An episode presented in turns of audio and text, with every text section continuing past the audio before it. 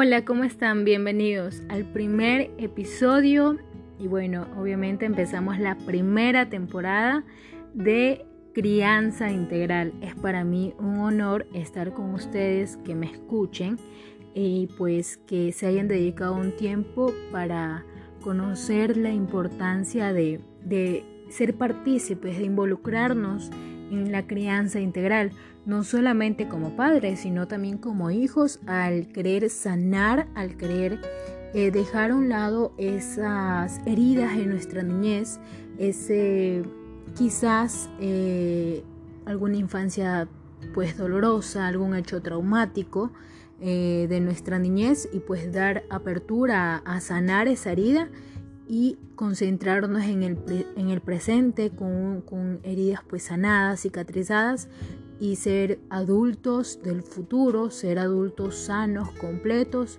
para poder ayudar a otras personas, eh, para poder ser padres que netamente busquemos el amor a nuestros hijos.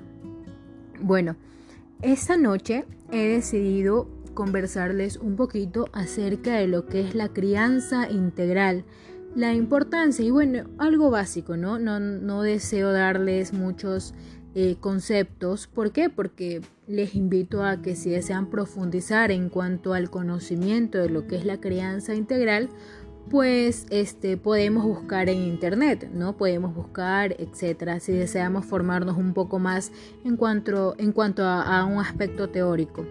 Lo que yo deseo hacer de este podcast eh, es compartirles experiencias, conocimiento eh, desde una perspectiva mía, ¿no? Pues obviamente eh, criterios, puntos de vista, mi perspectiva ante toda esta situación y pues el cómo ha cambiado mi manera de pensar y el cómo yo he tratado de trabajar la crianza positiva, la crianza integral, la disciplina positiva pues en mi vida.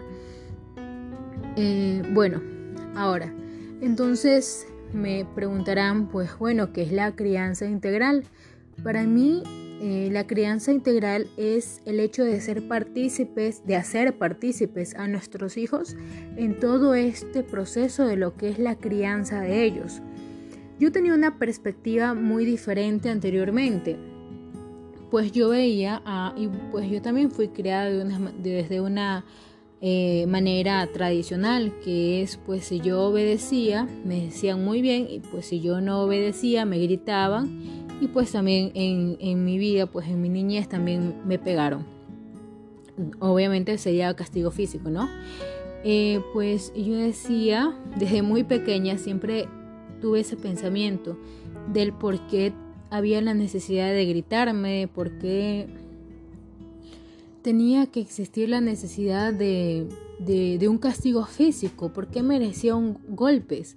Y eso era lo que yo no entendía, pero yo lo veía normal, o sea, porque yo me crié pues e, en ese ambiente. También veía pues a mis tíos, a mis, tíos en general, eh, cómo criaban a mis primos, eh, pues a través de eso mismo, de los golpes, del castigo físico.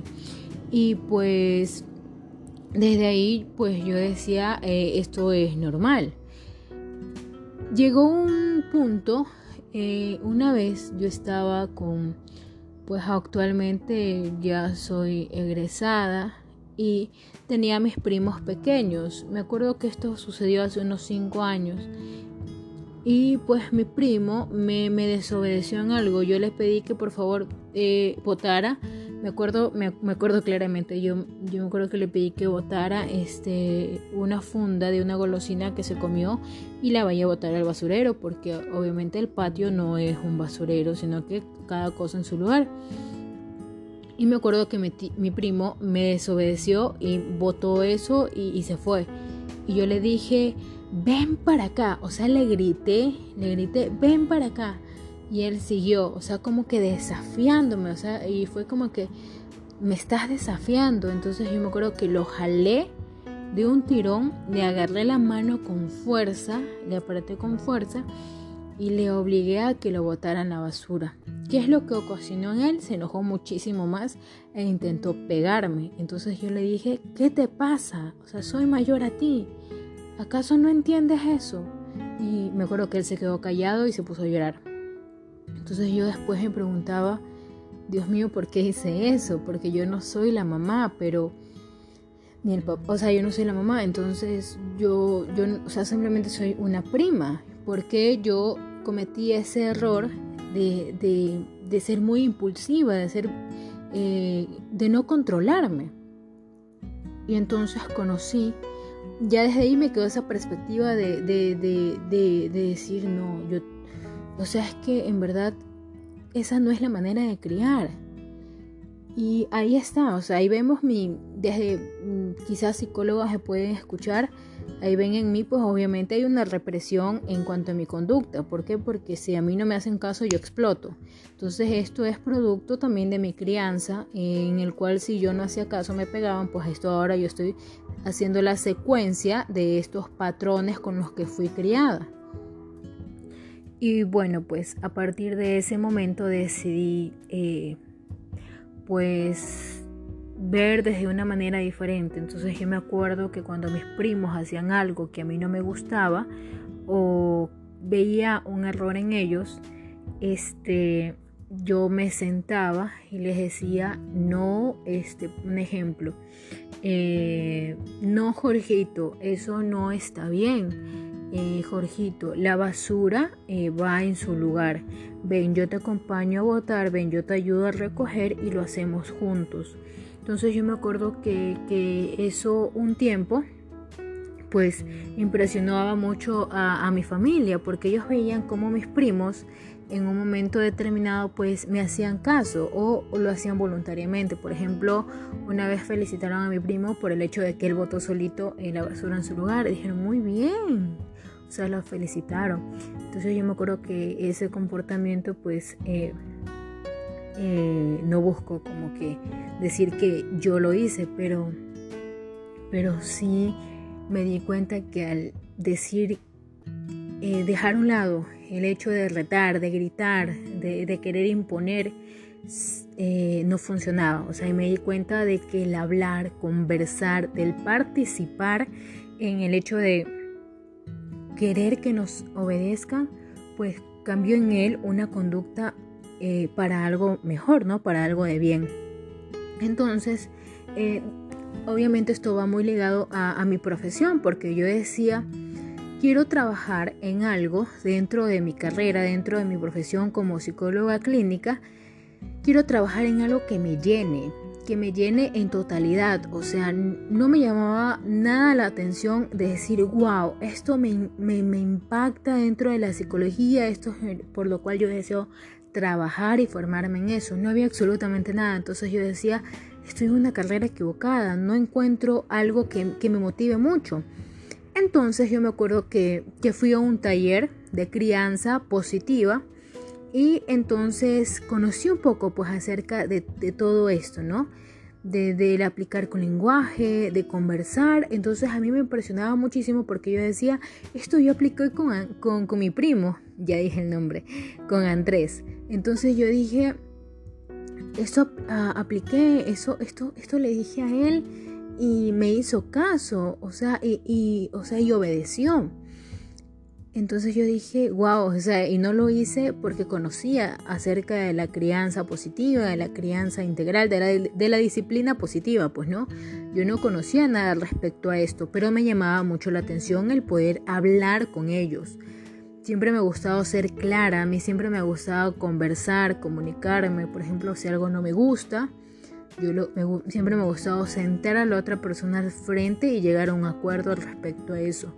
Creo que eso les chocaba a muchas personas eh, porque estamos acostumbrados a ser muy egoístas en cuanto a nuestros, nuestra manera de pensar. O sea, como que nos guardamos todo.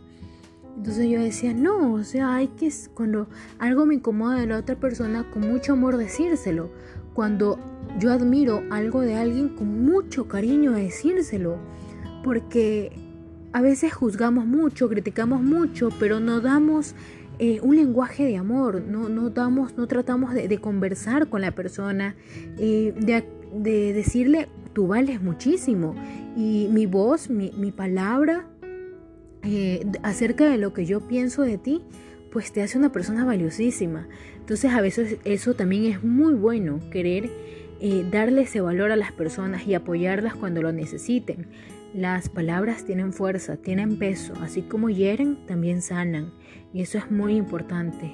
Es decir, que si tú tienes la oportunidad de, de algún momento conversar con alguien y no se lo has dicho, de decirle cuánto la admiras, cuánto la amas o cuánto lo amas, de cuán orgulloso estás de esa persona, pues te animo a hacerlo en este día. Y bueno, pues en este taller, eh, pues me, quedé enamorada, me quedé impactada, eh, me emocioné, comencé a, a leer, a formarme, comencé a asistir a otros talleres, comencé a pues a preguntarle a otros psicólogos, a muchos psicólogos como que les chocaba un poco esto y a otros como que les gustaba y yo me quedé totalmente enamorada de lo que es la crianza integral, de la importancia de la crianza eh, positiva, de la disciplina positiva en nuestra vida. Comencé, comencé a estudiar más, comencé a profundizar un poco más en la lectura y caí en cuenta de que no solamente se trata de criar a hijos pequeños, o sea, la crianza integral busca sanar a absolutamente todas las personas, a sanar su niñez. Es decir, que si tú eres adolescente, puedes sanar a través de la crianza integral.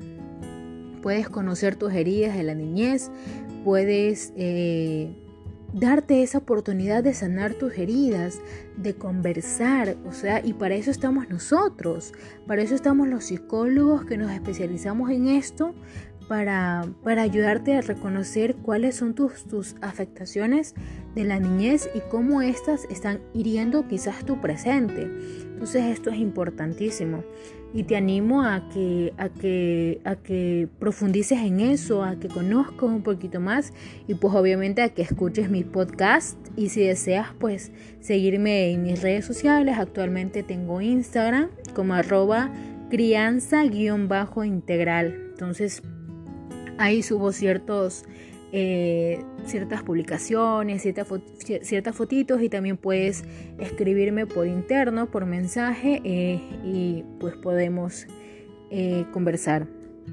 personalmente. Entonces eso, desde ahí me cambió totalmente la perspectiva, comencé a, a hablar más con, con mis primos, a darles valor y pues obviamente también tengo primos adolescentes y también he conversado con, con, ellos, o sea, y también el hecho de, pues obviamente de esto hablaré en un próximo podcast sobre las preguntas incómodas. Esto también es muy habitual en la adolescencia, en ese paso de la pubertad y entonces que a veces los padres no están preparados. Entonces es importantísimo formarnos en esto y es bellísimo. Y pues posteriormente eh, también pues personas adultas que quizás dicen, bueno, es que yo quiero en verdad ya no pegarle a mi hijo, pero se me sale de las manos, a veces es tan malcriado que no me hace caso y tengo que golpearlo. Entonces es ahí donde se debe de trabajar, es ahí donde eh, debemos de darte un acompañamiento y debemos de poner de parte, o sea, ambos, ambos, llegar a ese acuerdo, a, ese, a esa comunicación eh, pura, a esa comunicación eh, sin, sin esconderse, sin aparentar y de abrirse tal cual somos. Entonces, a lo largo pues, de, este tiempo yo seguiré subiendo eh, experiencias eh, con, con, mis familiares, de cómo yo he intentado aplicar este, tipo de crianza integral y pues ciertas eh, opiniones, ciertos puntos específicos de cómo podemos trabajar en, temas eh, específicos. Si tienes algún tema o algo relacionado que deseas eh, saber en cuanto a la crianza integral, puedes escribirme como te dije a través de mi red social en Instagram arroba crianza-integral. El protagonista eres tú. Es decir, que tú eres el protagonista de tu historia. Deja ya de menospreciarte, deja ya de, de decir que no vales. O sea, a veces nosotros también nos dejamos llevar mucho por eso, ¿no? Por comentarios de otras personas, de querer aparentar, de querer ser algo más. Entonces, recuerda que, que en tu esencia está el mérito, en tu esencia está tu verdadero éxito. Te agradezco por escuchar este podcast y te doy la bienvenida a este mundo maravilloso y tan profundo de la crianza integral.